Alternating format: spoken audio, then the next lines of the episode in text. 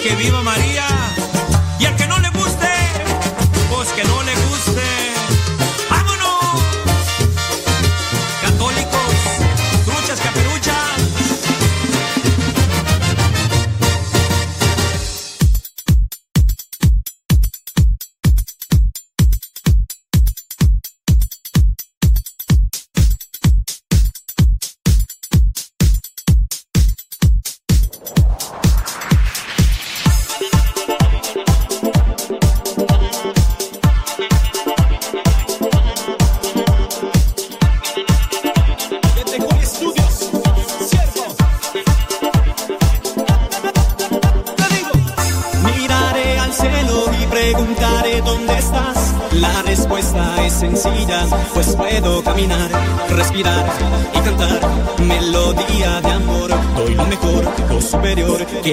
Siempre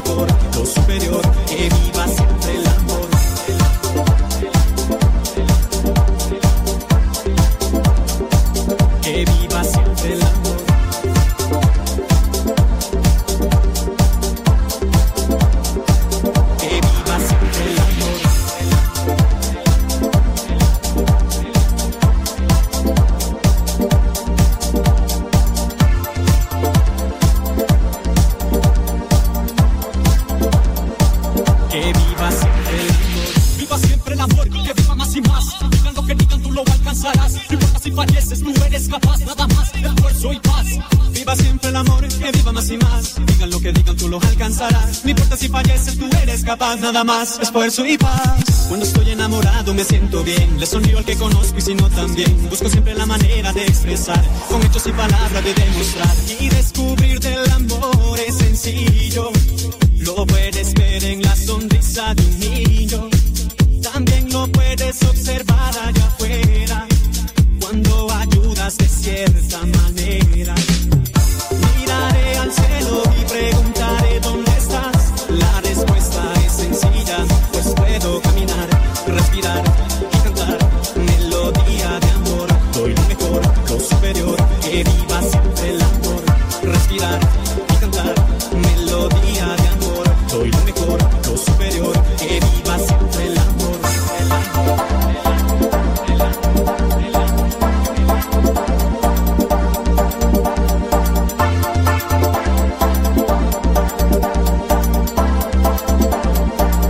Que viva siempre el amor.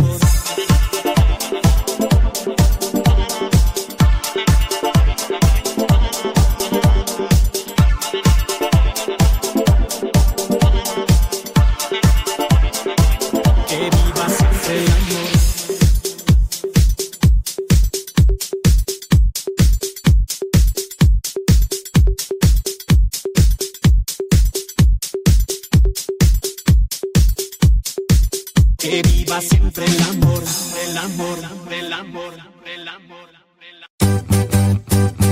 Ya llegó, ya llegó, ya llegó, ya llegó. ¿Qué le voy a dar? ¿Qué quiere mi niño? Le voy a cocinar. ¿Qué vas a querer? ¿Qué le voy a dar? ¿Qué quiere mi niño? Le voy a cocinar. Ay. Mom, like, ya sabe que yo soy bien delicado para comer. Casi nomás como, como chicken. Puro chicken nugget, puro chicken nugget, puro chicken nugget que sean de Washington. Unos chicken nuggets, unos chicken nuggets, unos chicken nuggets piquen, por favor. Soy de la cuadra de los buenos, donde estirpe de guerreros, de la gente del Señor. Y lucho por ganarme un día el cielo, máscara cabellera, por ganarme su perdón. Y lucho, lucho, ay como lucho. Y tanto lucho que ahora me dicen el luchador. Y lucho, lucho, ay como lucho. Y tanto lucho que ahora me dicen el luchador, el luchador.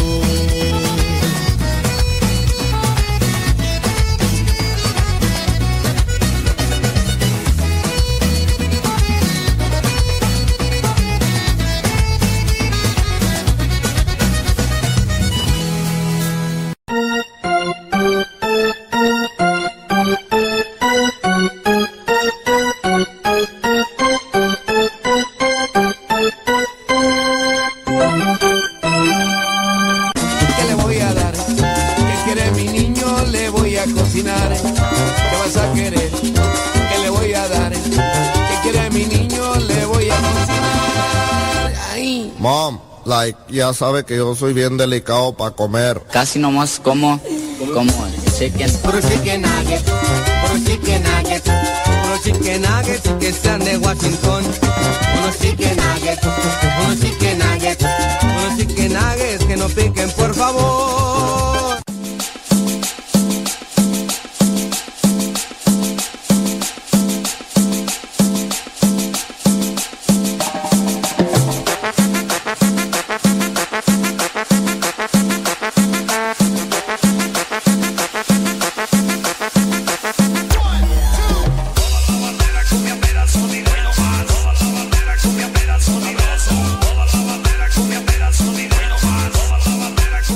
Edith Macías. Ay, Edith Macías. Es que dicen que allá en, en Ohio va a ser eh, el retiro para evangelizadores. Pero pues nosotros vamos a hablar de la palabra de Dios. Para los que nos escuchan, que se comprometan y para los que están comprometidos, pues que se pongan a trabajar. ¿O no, Edith Macías? Digo. Digo, digo. Ay, este sábado y domingo allá nos vemos en Detroit, Michigan. Vamos a ir a... Ay, Jesús del Huerto. Allá en Detroit, Michigan. Vamos a andar allá primeramente. Yush. Yadira Rivera, ¿ya están listos los chicken nuggets? Sí. Nomás pregunto.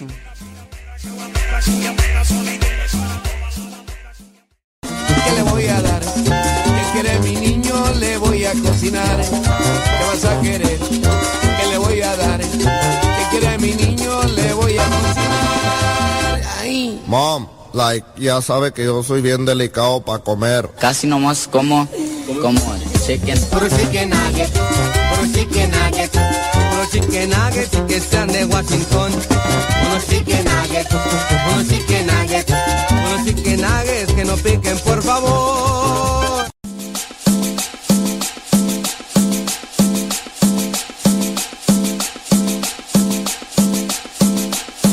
No piquen? ¿Las chicken nuggets? No, que piquen. Sí, sí, sí, sí, sí. Ah, no hay mensajes. Ah, yo pensé que sí habían mensajes. Ni modo. Saludos, Miriam Gómez. ¿Qué Gómez y adivinas? Claudia Ramírez, allá en Austin, Texas. Voy a tener que escuchar la repetición del programa de la mañana porque me quedé dormida, dice Claudia Ramírez. Esa es vida y que no se acabe. Ay, Adira Rivera. ¿En Detroit, Michigan? Eh, duda, un sacerdote diocesano, ¿dónde vive? Ah, no, ahí sí, ya no sé. Que, los vayan a- que, que les, les pregunte. En casa, pues sí, pues ni modo que vive en un árbol. ¿La rentan? Ay, sí, ya no sé, ¿verdad? Pues es que cada ¿La alquilan o cómo es eso, padre? No, válgame Dios. Mm, Este. Pues sí, tendrían que preguntarle. ¿Qué le, qué le da dicha casa para vivir el sacerdote diocesano? Ah, pues que. Chicken nuggets. La rentan, la alquilan. Ren- rentar y alquilar no es lo mismo.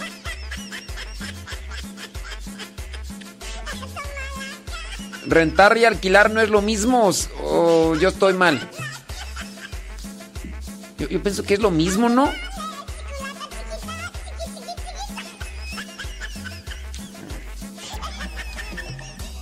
Diferencia entre alquilar y rentar. Alquilar. Alquilar es adquirir o dar temporalmente algo. Rentar es obtener utilidades.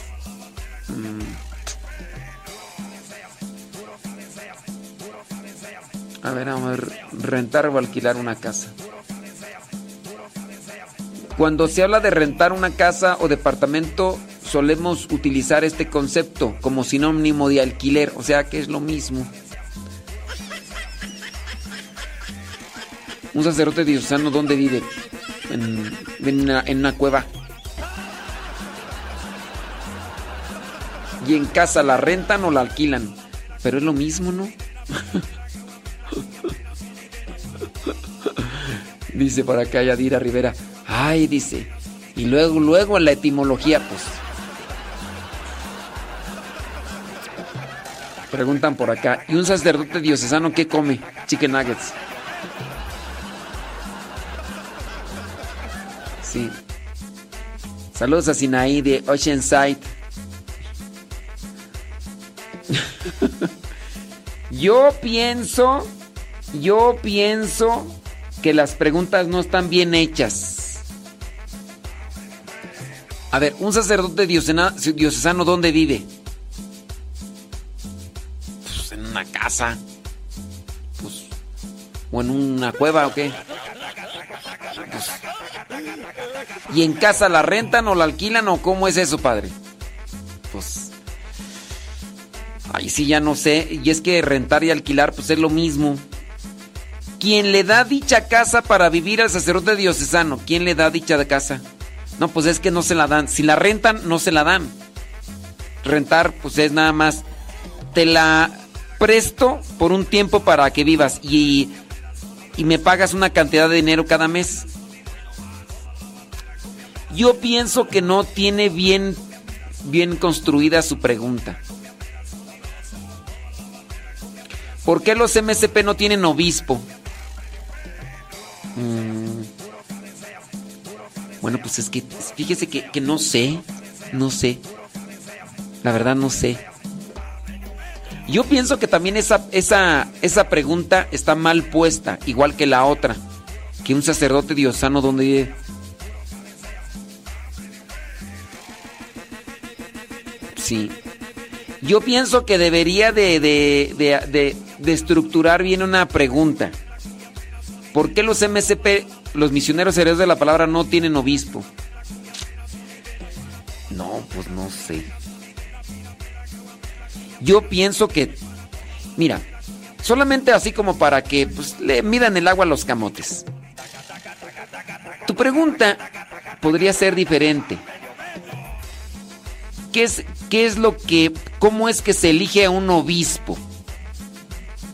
Un obispo es elegido por otros obispos.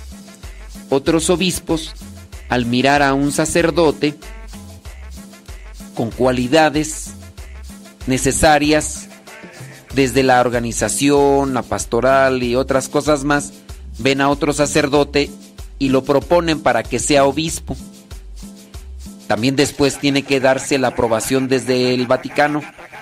Y entonces cuando ya el Vaticano dice, muy bien, necesitamos otro obispo, acá la conferencia de obispos de México dicen que fulano de tal puede ser obispo. A ver, vamos a consultar. No, pues es que sí. A ver, ¿qué y qué se necesita? Esto y esto. Muy bien. Vamos a elegir a fulano de tal obispo. Avísenle si quiere. Oye, fulano de tal, que si quiere ser obispo. Sí. Ok, ahora sí lo hacemos oficial. Con base a eso, ¿por qué los MSP no tienen obispo? Pues porque no, no se ha elegido a nadie para que sea obispo. Así. Pienso que están mal estructuradas tus preguntas. Un sacerdote diocesano, ¿dónde vive? Pues en una casa. rentada o alquilada, pues ahí está, está mal, no sé qué quieran obtener con la pregunta. No sé cuál sea su... O sea, porque si uno hace una pregunta, uno debería tener como que un objetivo, ¿no? O sea, ¿qué quiere saber de, los, los obispos? A ver, si quisieran, no sé, si esta fuera su curiosidad, ¿no? Se sabe que un sacerdote religioso vive con su comunidad, dependiendo. ¿Dónde tienen esa comunidad? En una casa. ¿Dónde vive un sacerdote diocesano? En una casa. ¿Dónde vive un sacerdote religioso? En una casa. ¿Cuál, o sea, ¿qué es lo que quieres? ¿Qué es lo que quieres saber? ¿La casa la rentan o la alquilan? Dependiendo. Yo llego a un lugar, no tengo casa propia, ¿qué voy a hacer? Rentar. Pero, pero ¿cuál es tu pregunta? Si no hay casa, rento. Ahora, si no hay casa, rento. Las parroquias a veces tienen su casa parroquial, ahí vive el sacerdote. El sacerdote no quiere vivir ahí, se va a otro lugar a, rentar o alquilar, es lo mismo. Si hay casa por la parroquia. Pero es, que pues yo no sé bien. Primero, si uno no sabe qué quiere preguntar, uno no va a saber cómo preguntar. Esa cosa. Si no sabes qué quieres preguntar, no vas a saber cómo preguntar. Ya desde ahí. All. Right. Sí. Ahora, si las casas parroquiales, si, si las parroquias tienen una casa parroquial, quien ocupe la parroquia, sea religioso, sea diocesano, ahí va a vivir. No hay una diferencia. Aquí, por ejemplo, está la parroquia de la Lupita. La, la Lupita, la parroquia tiene una casa parroquial. Ahorita están los MSP en la parroquia de la Lupita, aquí, la, aquí cerquita en la colonia Atcuitlapilco. ¿Cuál es la diferencia entre un sacerdote religioso y un sacerdote diocesano? En que el religioso tiene una regla, una regla no de medir, sino una, un estilo de vida ya tiene un esquema y el religioso y el diocesano no tiene un esquema. Esa es, esa es la diferencia. La palabra religioso viene de regula, regla de vivir. El, el sacerdote diocesano es el que está en una diócesis bajo dirección del obispo. El sacerdote religioso también está bajo dirección del obispo cuando está en una diócesis. El nombre propio de sacerdote diocesano es sacerdote secular. ¿Cuál es la diferencia entre un sacerdote secular y un diocesano? En que el religioso tiene una regla y un carisma a seguir. El diocesano no tiene una regla y un carisma a seguir. Pero sí yo te, yo te diría que más bien plantees bien lo que quieres preguntar, porque no sabes lo que quieres preguntar y al no saber lo que quieres preguntar, no sabes hacer las preguntas. Sí. Ay, Dios mío santo, me estresan estas.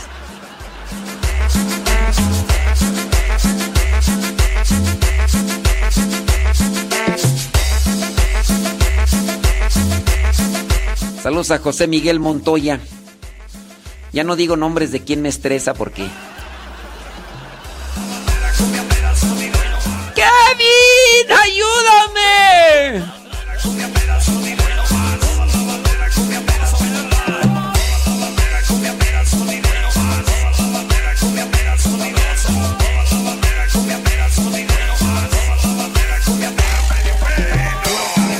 Voy a decir quién me estresa. ¡Kevin, ayúdame! Puro cabecea, puro cabecea.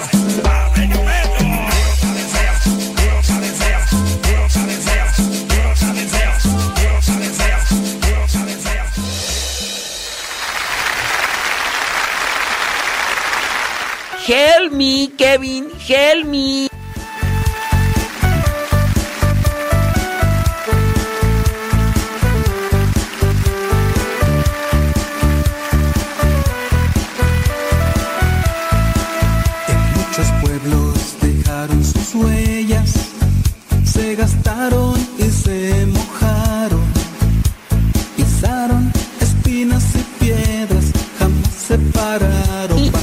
Saludos a Eugenio Medina. Dice que le mande saludos a Eugenio, el niño. Eugenio Junior, que está escuchando a fuerzas porque pues, el papá tiene a todo volumen en el radio. Sin complejos han estado presentes y no ¡Kevin! Ya quítale el celular a tu mamá.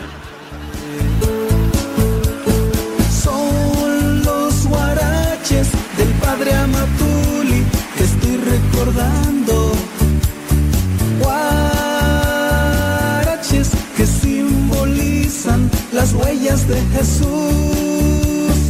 Son los guaraches del padre Amatuli que estoy recordando. Guaraches que simbolizan las huellas de Jesús.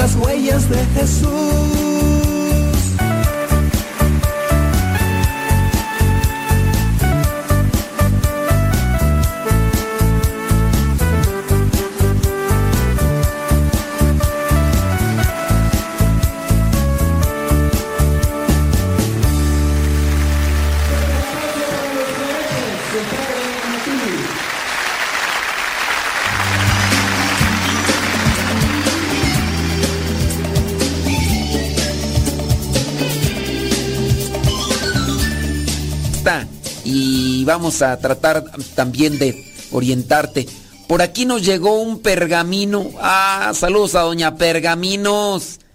Dice, hay un problema con la abuela de mi esposo. Ella tiene 74 años. Es una persona difícil de tratar. 74 años es difícil de tratar. Dice, "Mm, creí que le faltaba cariño y atención. Yo traté de darle eh, ese cariño y esa atención.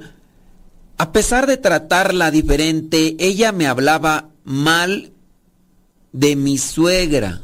A ver, a ver, ya me confundí aquí. Eh, la ah, es la abuela. Ya, ya, ya, ya. Yo pensé que era la suegra. No, es la abuelita del, del esposo.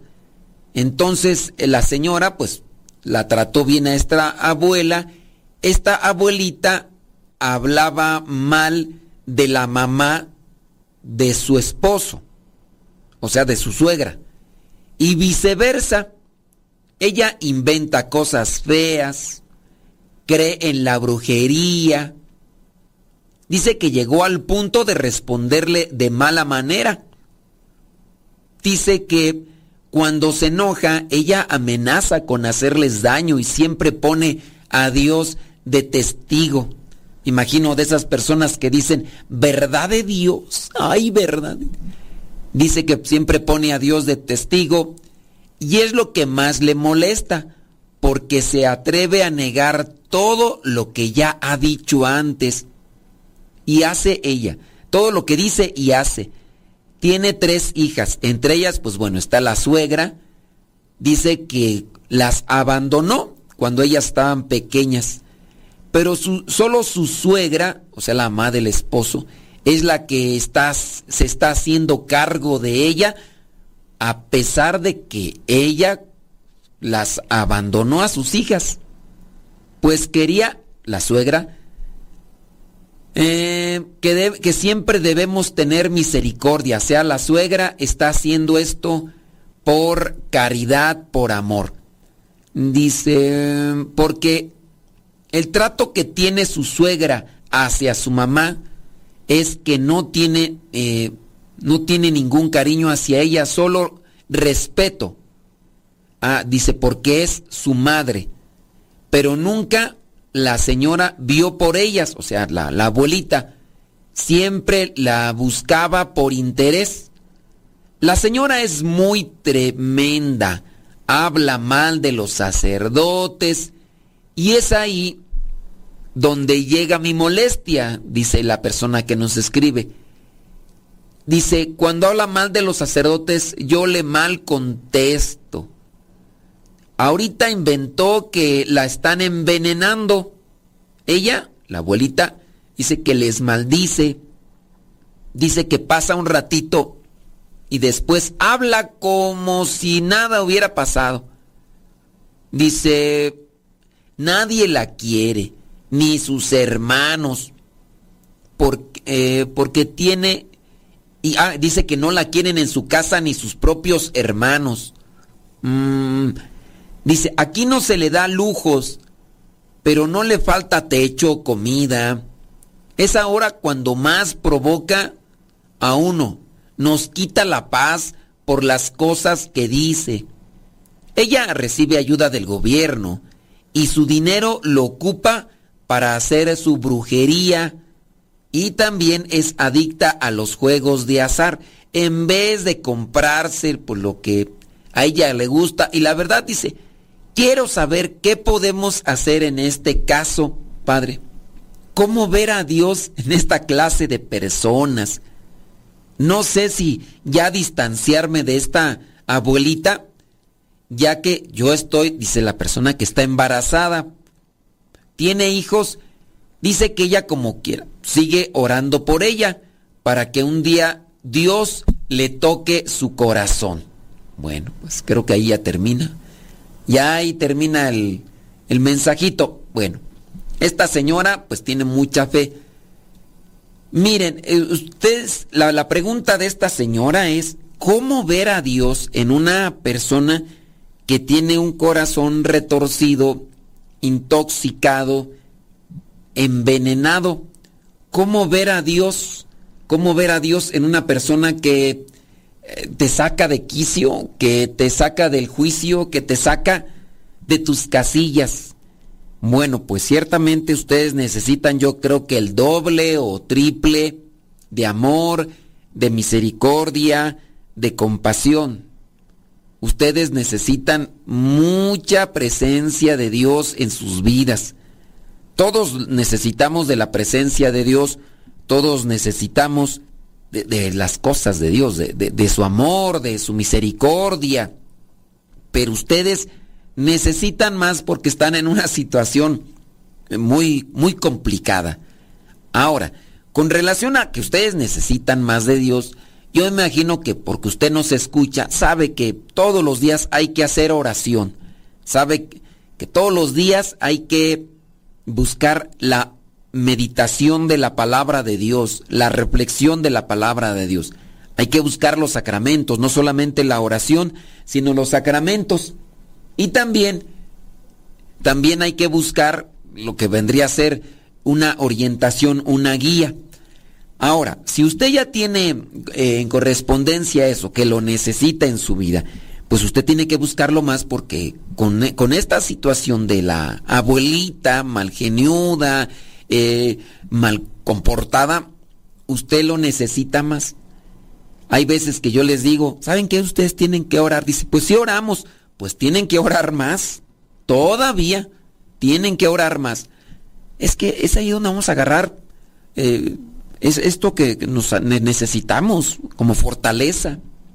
No la van a encontrar en una palabra mía o, o en un programa como tal. Es que ustedes se adentren más a Dios y se llenen. Me viene a la mente ahorita una situación complicada que se daba eh, cuando todavía en vida en este mundo la Madre Teresa le tocó atender a una de sus religiosas y si bien había muchas cosas que arreglar dentro de la comunidad y la atención a los enfermos, la religiosa un tanto desesperada le dijo a la Madre Teresa, yo creo que lo más conveniente y tendría ser que quitemos la hora santa. Y le dijo, no, porque había pues muchas cosas que atender. Y es ahí cuando la Madre Teresa de Calcuta dice, ¿sabes qué? Ya no vas a hacer una hora de adoración, ahora vas a hacer dos. Vas a hacer dos horas. Y ándale. Así le, le dejó. Déjame ver por acá. Oh, muy bien. Me parece magnífico, ¿eh? Qué bueno que están ahí en sintonía con nosotros. Les mandamos un saludo donde quiera que se encuentren y como quiera que se encuentren. Y también invitarlos para que nos ayuden a promover este programa. Digo, si, si te ha ayudado a ti, si te ha iluminado a ti este programa, pues ¿por qué no? ¿Por qué no decirle a los demás que este programa pues aquí está y que, que les puede ayudar a muchos, pero muchos de ustedes y a otras personas más? Estuve compartiendo un tema con personas que pertenecen a una parroquia dentro de lo que es la pastoral y hablaban sobre situaciones de no querer trabajar, solamente buscar los grupos parroquiales como, como una cuestión de, de encuentro, una cuestión meramente social y no, pues hay que, hay que buscar eh, llenarse de Dios en las cosas de fe y, y que también los grupos nos ayuden y nos sirvan. ¿Tienes preguntas? Lánzanos tu pregunta, criatura. Es importante y ya por acá tenemos una, una pregunta. Dice, saludos, dice que Dios lo bendiga. Em, tengo un cuestionamiento, dice, ¿Me podría ayudar en una cuestión bíblica? Dice, en los Hechos de los Apóstoles capítulo 6 versículos del 1 al 7, nos dice que los discípulos le impusieron la mano a los siete diáconos. Eh, dice, a mí me, me han hecho la invitación para ser diácono y yo le he dicho al sacerdote que yo no estoy preparado y él me ha dicho que yo estoy haciendo el trabajo de un diácono. Dice, soy un laico comprometido en la evangelización, estoy eh, haciendo lo que dice Jesús en Mateo 25, 35 al 40. Ayudo a los pobres, a los necesitados del amor de Dios. Estamos ayudando a construir, dice, una capilla. Mm, estamos sirviendo en la iglesia, en un ministerio eh, en el cual el Espíritu Santo me iluminó y me reveló, dice, se llama... Ok. Ah, ok. Dice, le encargo sus oraciones por mi hijo. Ya me da aquí el nombre de su hijo. Mm, muy bien. Bueno, mira, eh, no sé, en el caso de, de los diáconos, diáconos permanentes, tú estás casado, tienes tu hijo y todo, pero sí, el, el hecho de ser diáconos permanentes es un brazo derecho es un brazo de hecho al sacerdote. El diácono permanente, en cierto modo, ya pertenece a la parroquia. Y mira, eh, al diácono se le va a requerir para realizar sacramentos, para llevar a cabo adelante los sacramentos, principalmente el sacramento del bautismo. Principalmente el sacramento del bautismo.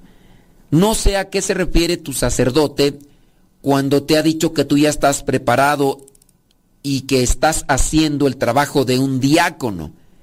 El trabajo de un diácono es de formas diferentes. Una es proclamar, por ejemplo, el Evangelio estando en misa. Es para ayudar al sacerdote.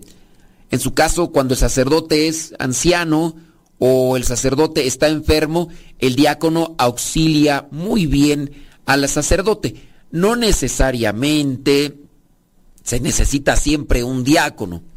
Esto es para servir en el altar. El diácono prepara el altar, también hace la purificación, puede ayudar a dar la comunión, no es como una obligación. Mm, puede también compartir la, la reflexión. No sé si tú dices que estás haciendo lo mismo que hace el diácono, yo te invitaría a que analices muy bien cuáles son tus eh, acciones o cuál es tu ministerio o cuál es tu actuar, porque si el sacerdote dice que tú estás haciendo lo mismo que un diácono, entonces quiere decir que tú estás actuando fuera de las normas litúrgicas. Por ejemplo, ningún laico puede hacer la proclamación del Evangelio estando en misa. Llámese misa cuando hay consagración. Si hay consagración, entonces hay misa. Si hay consagración, hay misa. Y en este caso, eh, si hay consagración y hay misa, el único que puede proclamar el Evangelio es un diácono o un sacerdote o en su caso el obispo. Si tú estás haciendo la proclamación del Evangelio, muy mal.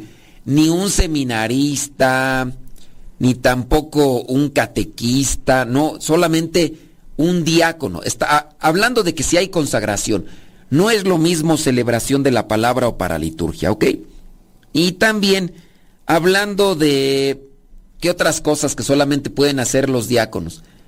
Se les delega a los diáconos para que realicen los bautismos, para que lleven a cabo también imposición de manos, que también hagan bendiciones, lo cual no tendrían que hacerlo los laicos. Hay cierto tipo de bendiciones, pero la bendición es más bien solicitar la bendición de Dios.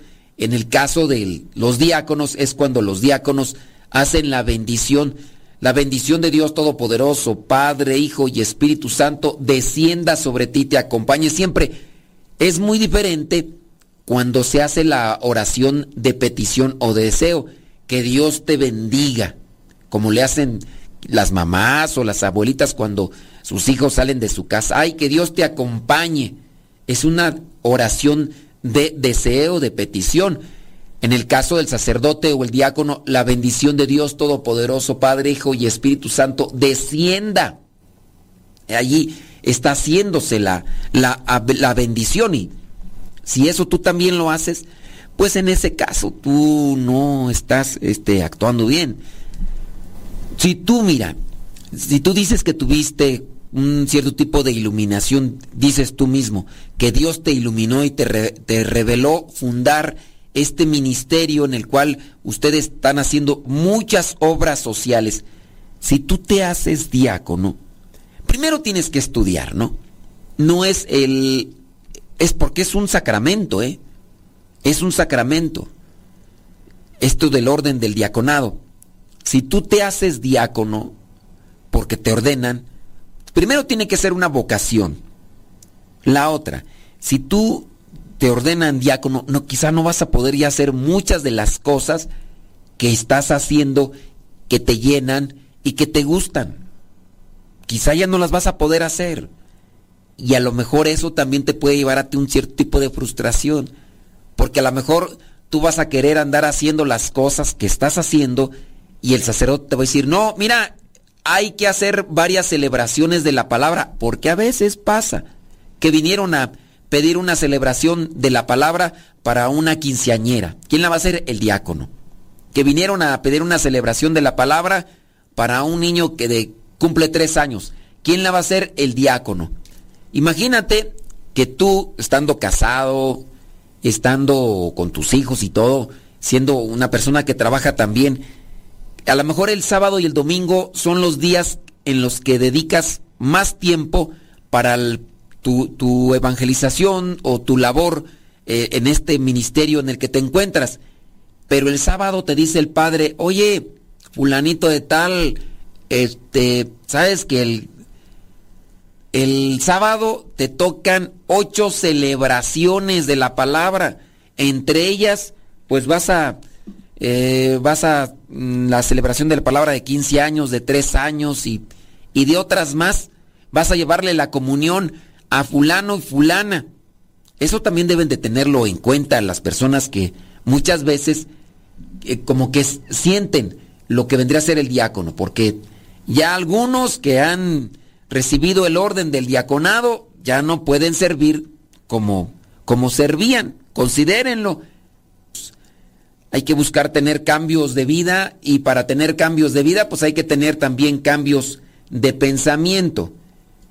Si quieres cambiar de manera de vivir, cambia de manera de pensar. Romanos 12, 2. Si quieres cambiar la manera de vivir, cambia la manera de pensar. Romanos capítulo 12, versículo 2. ¿Qué música escuchas? ¿Qué películas ves?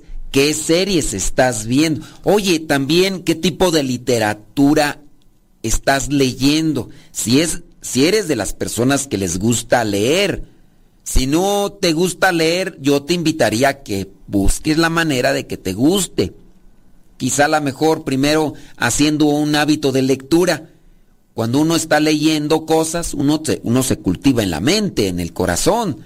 Y, y así poco a poco vamos agarrando literatura que, que te apasiona, que te llama la atención. Después también tienes que ir buscando técnicas de lectura, eh, de la manera que puedas leer rápido, puedas comprender y en el ir comprendiendo, pues vas a ir también desarrollando un tipo de pensamiento.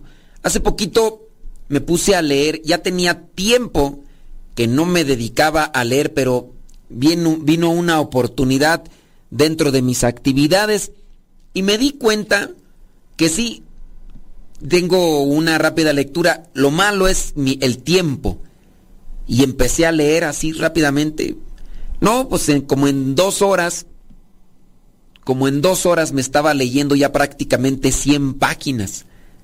Y con una literatura, con, con, una literatura este, muy concentrada, no quiere decir con dibujitos, ¿verdad? Porque uno puede decir, oye, pues este, estabas por ahí leyendo eh, historietas, no, es, libros densos y mm, en dos horas me estaba ya leyendo 100 páginas. Es decir, que he ido desarrollando también una eh, facultad para poder leer rápido y también retener. Ahora, también dentro de las lecturas me he dado cuenta pues que hay veces que leo 100 páginas, por ejemplo, de ese libro que, que estaba leyendo que tiene 200 y fracción, entonces leí 100 páginas y de esas 100 páginas que leí eh, rescato unas cuantas líneas. Eso es lo que me di cuenta y que antes ya también lo tenía comprobado.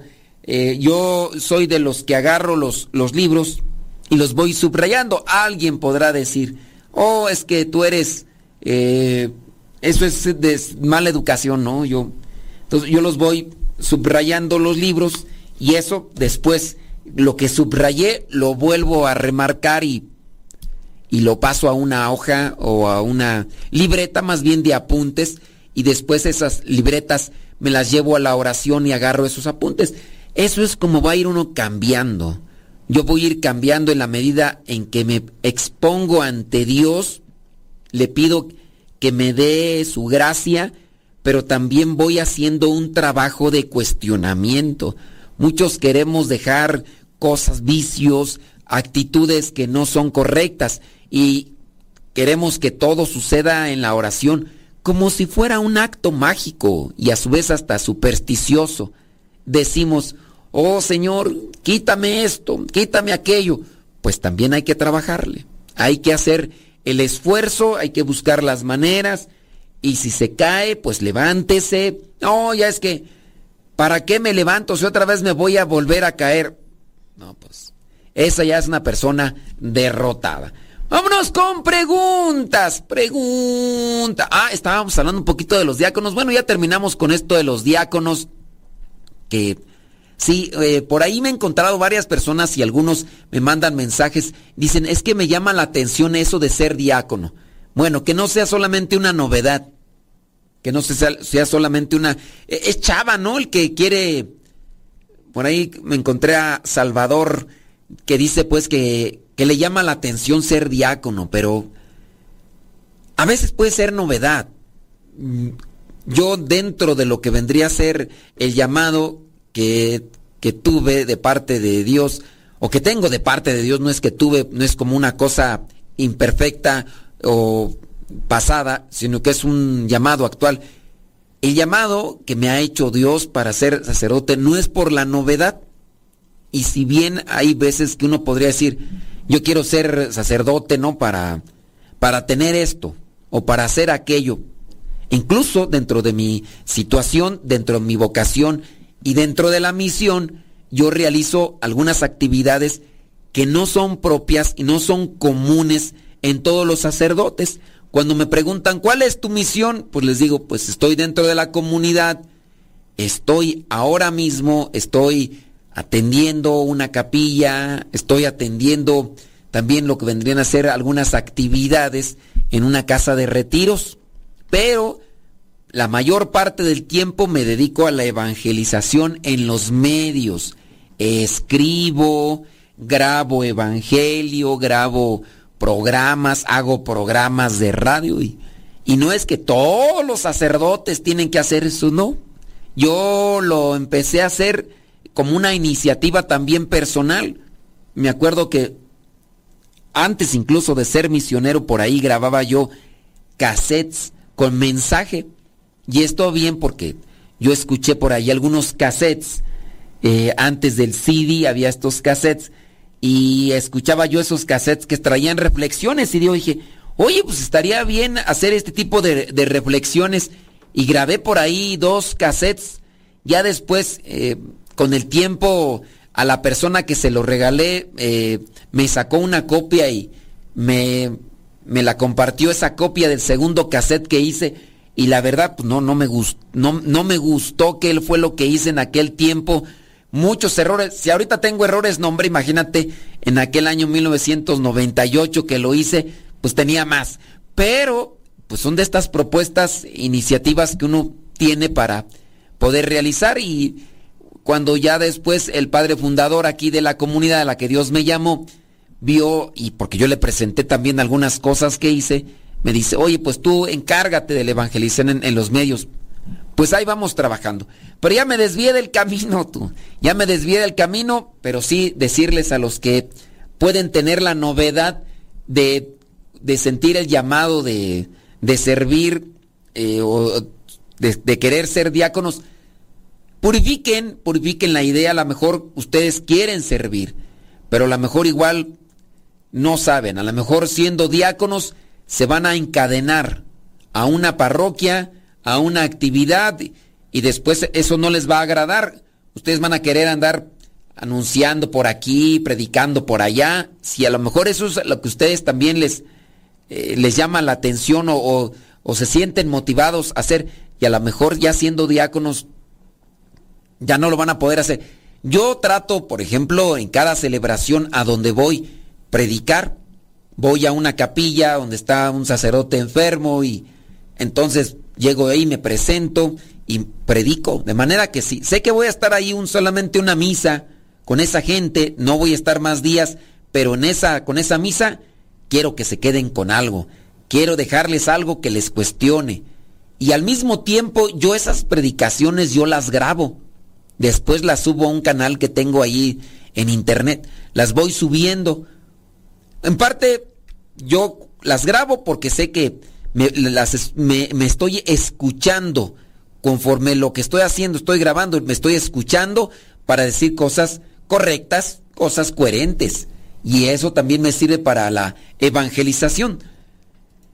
Ahorita que estaba mirando acá las preguntas y demás, recordaba eh, la situación de esta señora que nos compartía, nos platicaba sobre el problema que tiene con la abuelita cómo poder servir, cómo poder ver a, Dios en las personas problemáticas y que son tu familia. Cómo poder ver a Dios en las personas problemáticas y que son tu familia. Pues hay que llenarse más de Dios en las dificultades. Nosotros nos llenamos eh, de Dios todos los días, qué bueno. Este programa te sirve para llenarte de Dios, qué bueno. Pero sabes, también necesitamos llenarnos más de Dios cuando hay más dificultades, cuando hay más problemas. No es que a mí me va muy mal ante esta situación. Bueno, pues hay que llenarse más de Dios. Porque a veces esa es la respuesta. Hace poquito atendía yo a unos grupos y yo le decía a una de las personas, decía, oiga, usted se tiene que llenar eh, de Dios. Pero yo sí rezo, yo sí me confieso, yo sí vengo a misa. Más. No, pero sí, o sea, y entonces uno se limita. Entonces no hay que, no hay que limitarse porque si uno se limita, pues, pues nomás no, ¿verdad? Entonces hay que buscarse llenarse de Dios. ¿Tenemos preguntas? Bueno, vámonos con preguntas por acá. Dice, eh, padre, saludos. Tengo una pregunta. Frente al momento de la bendición con el Santísimo, cuando el Padre levanta el Santísimo y hace como una cruz con él, hay gente que se va persignando, otra no. Mi pregunta, ¿es correcto persignarse en ese momento? ¿Y en qué momento uno debe de persignar? ¿Cuántas veces? ¿Tres? Pienso que sí. Si serían tres, Padre, Hijo y Espíritu Santo. Pero, ¿en qué momento? Un día, reflexionando, pensaba, si uno cuando lo levanta, así ah, una vez cuando lo levanta, otra cuando lo baja y otra cuando lo lleva de un lado al otro. Pero no sé, usted dígame. Miren, en el caso de la, de la bendición, no es una obligatoriedad santiguarse. No es que ya el Padre está haciendo la bendición, no es recibo la bendición. Que Dios te bendiga, es un signo. El sacerdote podría ser el signo de la cruz o no, pero es que Dios derrame en ti gracia, que derrame en ti bendiciones, gracia espiritual pero no es como una cuestión de obligación, ay, me tengo que santiguar, porque eh, si no me santiguo, entonces la bendición no vale. Si no me santiguo, entonces la bendición no cuaja, no amarra. Si no me santiguo, entonces no, no va a estar bien. No, no es, no es eso. Son, son signos. E igual, si la bendición, la bendición de Dios Todopoderoso, Padre, Hijo y Espíritu Santo, cuando uno la da, Aquí hablando del Santísimo es que Dios derrame en ti bendiciones. Otra de las formas, ahorita me viene a la mente, es cuando decimos el gloria. Hay muchas personas que se santiguan cuando uno dice gloria al Padre y al Hijo y al Espíritu Santo. Por el hecho de mencionar Padre, Hijo y Espíritu Santo, ¿qué dicen? Pues vamos a santiguarnos. No. El santiguarse es una oración, una oración con signo viene lo que vendría a ser la mano hecha eh, cruz, la mano aquí en la frente, al pecho, al hombro izquierdo y al hombro derecho. Al hombro izquierdo y al hombro derecho. Ahorita me acuerdo que hace un tiempo nos preguntaban que por qué al, al izquierdo primero y después al derecho. No me acuerdo, pero sí, en este caso no es que siempre tenga uno que estarse santiguando ni en el gloria, por decir al Padre, al Hijo y al Espíritu Santo, ni tampoco cuando se hace la bendición con el Santísimo. Yo, por ejemplo, no me santiguo. Y no quiere decir que porque no me santigüe o persigne, como también se dice, y muy bien lo escribió la persona que, que hizo la pregunta, no porque no me persigne o me santigüe, no, no cae la bendición en mí. No, pues, es Dios que se manifiesta, es Dios que, se derrama. Ahora, si tú estás a lo mejor angustiado, preocupado, dices, bueno, yo quiero que esa bendición tenga efecto en mí. Pues la forma para que esa bendición tenga efecto en ti es que estés limpio, que estés purificado. Digo, sí va a tener un efecto si no estás purificado, si no estás limpio, pero obviamente voy a poner un ejemplo. ¿Cómo tú, tú eres de las personas que se pone perfume? Hay personas que se ponen perfume para atraer la atención. hay personas que se ponen perfume para, para oler algo agradable. A mí me han regalado algunos perfumes. No soy yo. Hay otros padres que sí veo que a veces se echan perfume y después de que se bañan, ¿no? El perfume ah, tiene, digamos, mayor proyección cuando la persona se ha bañado. Si te echas perfume y no te has bañado, si te echas perfume y no has limpiado tu cuerpo, ¿cómo olerá ese perfume con el olor que desprende tu cuerpo? Y aunque aquí también hay que tenerlo presente, ¿verdad? Porque el perfume dicen que fue inventado en parte por los franceses por la ausencia de agua, la carestía de agua, entonces para mitigar esos olores que desprende el cuerpo, que desprende el cuerpo, pues inventaron el perfume. Dicen, ¿eh? a mí no, a mí no me lo creas, pero dicen por ahí que, que por eso los franceses inventaron el perfume. Entonces, con relación a eso del perfume, ¿cómo, ¿cómo aprovecha mejor el perfume? ¿O será que el perfume huele más bonito en las personas que no se bañan? Porque, no sé, hace mucho tiempo me tocó una compañera en un curso de inglés que estaba tomando y me dice que trabajaba en, un hotel, eh, no sé qué hacía la verdad, pero bueno, que le tocaba de compañera de cuarto una francesa porque era un hotel en Cancún. Y, y esa compañera francesa pues no se bañaba, o sea, ya era costumbre. Si bien en algún tiempo de la historia los franceses no se bañaban por falta de agua, pareciera ser que en algunos de ellos lo tomaron como cultura o modo de vida y, y así. Incluso hay algunos, ¿no? Que se bañan pero nada más en el cuerpo y se ponen una bolsa en, en la cabeza. Están los, estos que se dejan las rastras, ¿no? Rastas o rastras, quién sabe cómo se llama. Dicen que eso no se lava en la cabeza. Dicen, por eso está el pelo todo así como, pues así feo, así.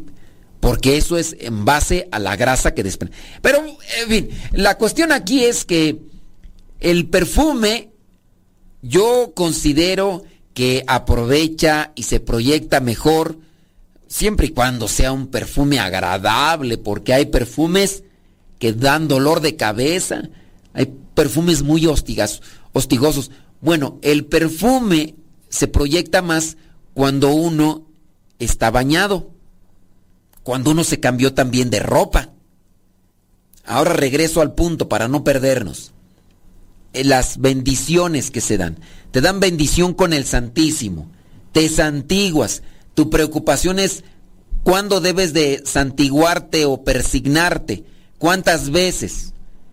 Si, si tú quieres aprovechar mejor esa bendición, pues lo mejor es estar confesados. Lo mejor es estar en gracia de Dios. Lo mejor es estar buscando con la voluntad de Dios. Buscar la voluntad de Dios. Y de esa manera pues, te va a aprovechar. No es que si te santiguaste, ah, no, no, no te va a rendir bien la, eh, la bendición, ¿eh?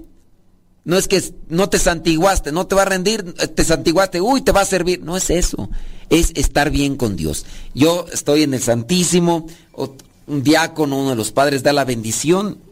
Hay veces que me puedo santiguar, hay veces que no.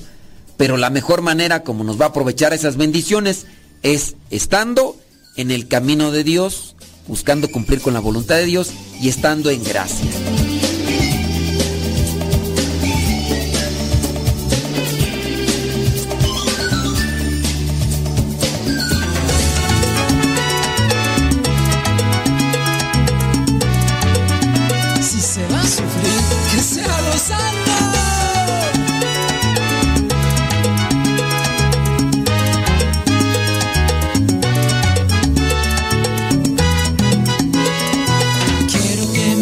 Me escuches, un cuento te diré.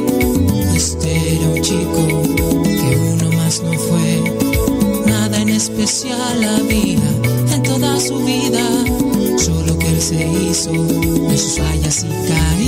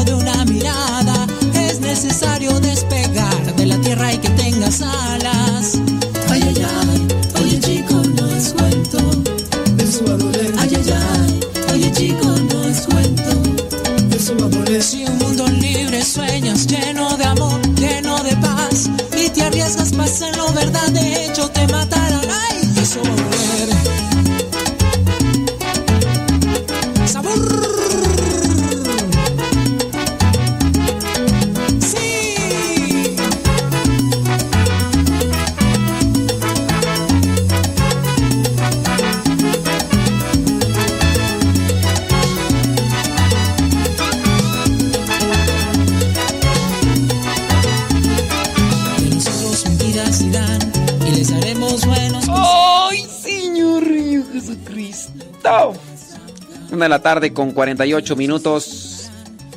Ay, Edith Macías. Edith Macías. Edith Macías, no tienes fe, mija. Ay, Dios mío santo. No, Edith Macías. Estás en Estados Unidos, Edith Macías, ni que no. Ay, no, Edith Macías, de veras contigo. Ya hace falta fe, mija. Ya hace falta fe. Sí. Te voy a quemar al aire, vas a ver. ¿Quieres que te queme al aire? ¿No, tienes fe, Edith Macías? Luego estás en Estados Unidos, mija. Sí. Sí, sí, sí, sí. Todavía dijeras tú, no, hombre, estás allá en. En este. Lugares paupérrimos, difíciles, Venezuela, Cuba, y sí, pero. Sí, sí, sí, sí. Ay, Edith Macías, de veras, no tienes fe. No, Edith Macías. Edith Macías.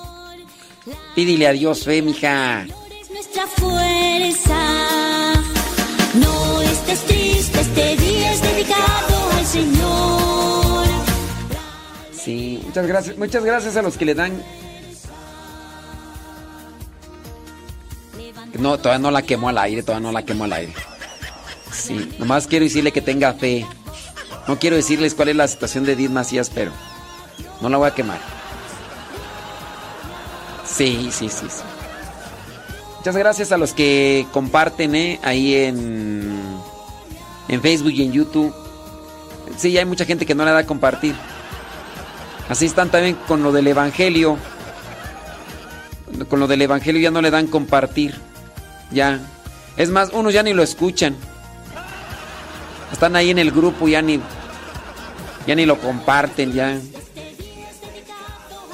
Sí, ay, Edith Macías, Dios te perdone, dicen. Y sin las hermanas. Sí, sí, sí. Bueno, vámonos de Facebook y de YouTube. Ahí quedó el programa guardado en Facebook y en YouTube y también se va a subir en Telegram. No es cierto, en Telegram no. En este se va a subir en Spotify, iTunes y Google Podcast. Ahí se va a subir.